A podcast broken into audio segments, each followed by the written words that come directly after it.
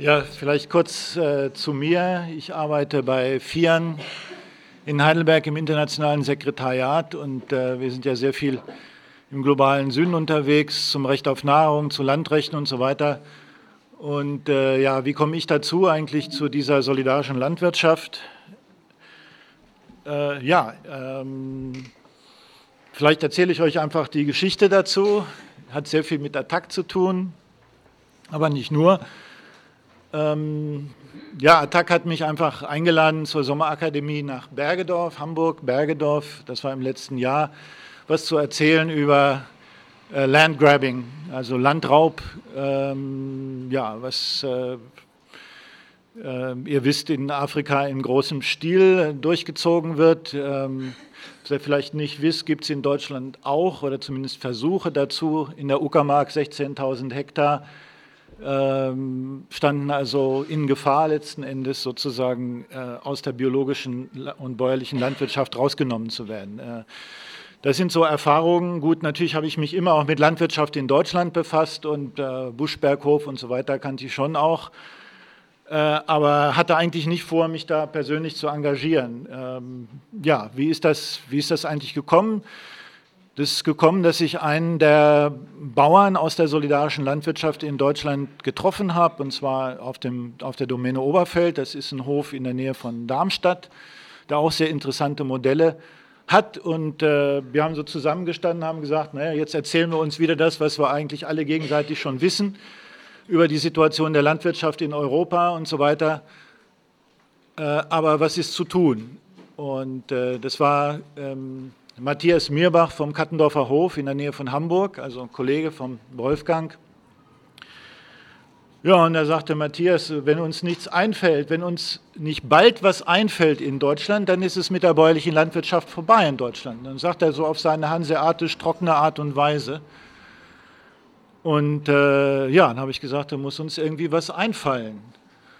Hm, und da habe ich mich daran erinnert, dass ich diese Attacke-Einladung hatte und habe ich gesagt, na, lass uns doch vielleicht mal einen Workshop machen äh, bei der Attack Sommerakademie zusammen, du als Landwirt und ich sozusagen als Zivilist oder Mitbauer oder wie wir das heute inzwischen nennen oder Konsument. Also wir versuchen dieses Wort Konsument zu vermeiden, weil wir ja Verantwortung übernehmen wollen und nicht nur essen. Und ähm, haben wir gesagt, okay, machen wir. Und dann sah das in Hamburg eigentlich genauso aus, wie es jetzt hier aussieht. Das heißt, wir hatten einen viel zu kleinen Raum. Ja, und eigentlich ist dort auf, dieser, auf diesem Workshop äh, der Gedanke entstanden, sowas als Netz in Deutschland auf die Beine zu bringen. Und zwar durchaus erstmal, sagen wir mal, als so eine Art Bürgerinitiative. Äh, es hat sich aber dann in den nächsten Wochen sehr bald gezeigt, dass von Seiten der ja, damals vielleicht 12, 13 äh, Höfe in Deutschland, die diese solidarische Landwirtschaft schon praktizieren, durchaus Interesse war. Das heißt, wir haben die natürlich angefragt und so weiter und könnt ihr, euch was dazu, könnt ihr uns was dazu erzählen, was ihr so macht. Ja, und dann haben wir im Laufe des letzten Jahres eine Reihe von Tagungen durchgeführt. Also das ist der, der nochmal der Anfangspunkt eigentlich war die Attac Sommerakademie in Hamburg-Bergedorf. Ne? Und da habe ich, äh, hab ich die, äh, die deutschen Attac-Kollegen so ein bisschen provoziert und habe gesagt, wisst ihr, was eure französischen Kollegen gemacht haben? Die haben innerhalb von zehn Jahren 1000 AMAPs gegründet. Und was macht ihr? Gut, ich glaube, so, so hart habe ich das nicht formuliert, aber so ein bisschen in der Richtung so. Ne? Und weil mich hat das schon fasziniert, wie das möglich war. In Frankreich ist 2001 der erste Hof umgestellt worden auf solidarische Landwirtschaft und innerhalb von zehn Jahren über 1000 äh, solcher AMAPs, das finde ich schon eine tolle Leistung. Da habe ich mich ein bisschen erkundigt vor diesem Attack-Workshop äh, im Internet und so und auch über meine FIAN-Kontakte nach Frankreich und habe auch einen Hilferuf nach Frankreich geschickt. Äh, es gibt ja äh, inzwischen Höfe, die das machen und es gibt eine Menge von denen zu lernen. Aber wie kriegen wir das Ganze in die Breite und wie kriegen wir es schnell in die Breite? Wenn ich zurückerinnere an dieses Gespräch mit Matthias, es geht ja nicht darum, jetzt irgendwelche schönen Projekte zu machen, sondern es geht darum, die Landwirtschaft in Deutschland umzustellen. Und wenn hier in dieser französischen Präsentation da steht, ähm, die AMAPs, ich übersetze das mal etwas lax, mischen die französische Landwirtschaft auf, bringen die durcheinander, dann ist das das, was ich mir für Deutschland eigentlich wünsche. Und als ich dann äh, von den Attac-Kolleginnen und Kollegen hörte, ja, wir haben die ENA in Freiburg, da habe ich gedacht, das ist doch die Gelegenheit, dass wir die Franzosen einladen hierher und die sollen uns erzählen, wie sie es machen. Zwischendrin waren wir aber in Deutschland also auch nicht äh, träge, sondern wir haben diese Serie von äh, Veranstaltungen durchgeführt, äh, ja, wo eine, eigentlich eine ganz interessante hm, Konstellation von äh, Menschen zusammenkam. Äh, ganz unterschiedlich. Da waren natürlich einerseits die Attackis aus dieser Hamburger Tradition, würde ich mal sagen. Und äh, es waren aber auch zunehmend Menschen von Höfen dabei. Also Landwirt, aber so, äh, sehr wohl auch mit, wie soll ich mal sagen, äh, mit Bäuerinnen und Bauern, die auf diesen Höfen einfach als Mitglieder dabei sind und die äh, ja irgendwo auch den Sinn sahen und immer deutlicher klar machten, wir wollen eigentlich eine Vernetzung der Höfe in Deutschland sehen. Und ihr äh, sozusagen Zivilisten, äh, was ihr für politische Vorstellungen habt, keine Ahnung, ihr seid uns verdächtig. Das war besonders bei dieser Fulda-Veranstaltung, einige sind da vielleicht dabei, äh, relativ deutlich, dass da zwei Gruppen sind äh, innerhalb. Das heißt also die ich überspitze es mal, die politischen Aktivisten, ja, die, äh, die da ein, wie soll ich mal sagen, gesellschaftspolitisches Modell oder eine, eigentlich eine Agrarrevolution vorhaben oder Agrarreform von unten oder wie immer. Und da waren die Höfe selber, die ganz andere Bedürfnisse hatten, nämlich mit den praktischen Schwierigkeiten, die sowas äh, mit sich bringt, äh, umzugehen, sich auszutauschen, darüber sich gegenseitig zu stärken. Und da haben wir dann lange rumgedoktert, ähm, das war ja alles sehr informell. Wie kriegen wir das denn hin? Und es hat eine ganze Weile gedauert und wir haben das also jetzt so gelöst, glaube ich, und mit dieser Lösung, ähm, das war mein Gefühl. Also ich habe ja heute Morgen schon gesagt, für die, die noch nicht da waren, das äh, Netzwerk Solidarische Landwirtschaft ist gerade mal vier Wochen alt, äh, formelle Gründung, Präsidentin, sitzt gerade hier, Dagmar Emshoff und äh, ja.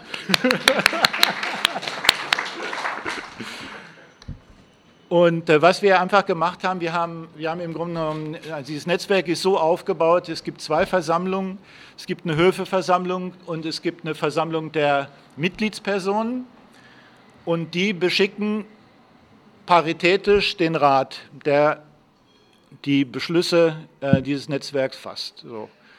Und der Rat, äh, gut, wie auch immer, ihr kennt das, also die von euch, die bei Attac arbeiten, wissen, wie das läuft. Also das, der äh, solidarische Landwirtschaft ist ziemlich ähnlich in dieser Struktur. Und wir sind jetzt gerade, sagen wir mal, an dem Punkt angekommen, wo wir äh, in diese Strategiediskussion einsteigen. In dem Sinn ist also das, was uns die Franzosen und Französinnen hier erzählt haben, unglaublich wichtig. Also wer sind unsere Partner, wo müssen wir aufpassen? Äh, weil was wollen wir eigentlich machen? Das ist ja klar. Also dieses Netzwerk hat, äh, ist natürlich hochgradig politisch, das dürfte klar sein, aber es geht letzten Endes darum, äh, ja, sehr schnell Höfe umzustellen, beziehungsweise Höfe zu gründen, die solidarische Landwirtschaft betreiben. Ja, wie macht man das? Oder wie soll das geschehen? Das ist die große Diskussion und das wird ohne Netzwerk nicht passieren, das war uns klar, deswegen haben wir es gegründet. Aber äh, wie soll das jetzt laufen? Also das ist jetzt die Situation, wo wir vielleicht auch eure Mithilfe hier im Raum brauchen als Mitglieder oder die Leute, die hier von den Höfen da sind. Gartenkoop ist ja ein, äh, ein sehr tolles Modell hier in, in Freiburg. Äh, ich war gestern dabei und bin da sehr beeindruckt. Das ist, glaube ich, ganz wichtig, dass hier in Deutschland was passiert ist, was, würde ich sagen, eine gewisse Wende bedeutet. Vorher war das so, die paar Höfe, paar, was weiß ich, 14, 15, die es in Deutschland gab, sind eigentlich ausgegangen von Landwirten, die gesagt haben, hm, ich muss jetzt irgendwie meine Vermarktung umstellen. Ich suche mir ein Umfeld. Also Landwirt sucht Umfeld sozusagen. Und so äh, verlässliche, verlässliche äh, Konsumenten. Ja. Was, was, wir eigentlich im Netzwerk Solidarische Landwirtschaft wollen, ist gerade das, was die Gartenkoop Freiburg macht. Das heißt, im Grunde genommen, Bürgerinnen und Bürger suchen Landwirt, um eine solidarische Partnerschaft beiderseitig aufzubauen. Das heißt, die Bürgerinnen und Bürger garantieren diesen Hof und die äh, Bäuerinnen und Bauern, Bauern garantieren die Versorgung ihrer Hofgruppe. Und da ist es ganz wichtig, dass einfach Bürger die Initiative ergreifen. Ja, weil Landwirte sind in unserem Land leider immer mehr isoliert in der letzten Zeit und es bedeutet schon einiges für sie überhaupt äh, öffentlich aufzutreten und was dazu zu sagen über ihre Situation. Viele Landwirte stehen mit dem Rücken zur Wand, Landwirte geben auf, keiner kriegt das mit. Ja, das sind irgendwo auf irgendwelchen Statistiken steht auch. Also jedes Jahr geben so viele Landwirte in Deutschland auf. Ja, wisst ihr welche? Wisst ihr welche um eure Stadt herum aufgegeben haben? Das wäre interessant zu wissen. Und ob man da nicht vielleicht hätte was machen können.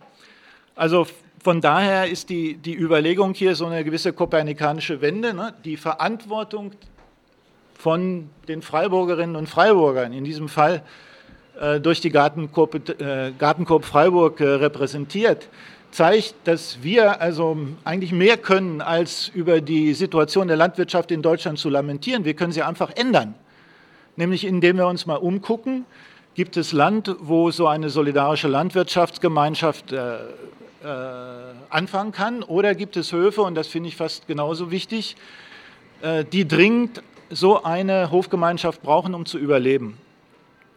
Gut, also das ist im Grunde genommen unser, äh, unser Ziel und da ist die Strategie jetzt, wie können wir eigentlich diese vielen Netzwerkmitglieder, die hier sind äh, bei der äh, ENA oder auch sonst eben an dieser Agraropposition werkeln, wie können wir eigentlich die überzeugen und ermutigen, selber Schritte zu unternehmen. Ich könnte mir vorstellen, dass jedes Netzwerk eigentlich in, in den Städten rundherum Maßnahmen ergreifen könnte, um auf Höfe zuzugehen und äh, dort eben mit Gemeinschaften eine solidarische Landwirtschaft einzuführen. Das ist was ganz Praktisches und dann lebt man, leben wir eigentlich das, was wir predigen und das sollten wir ja auch tun.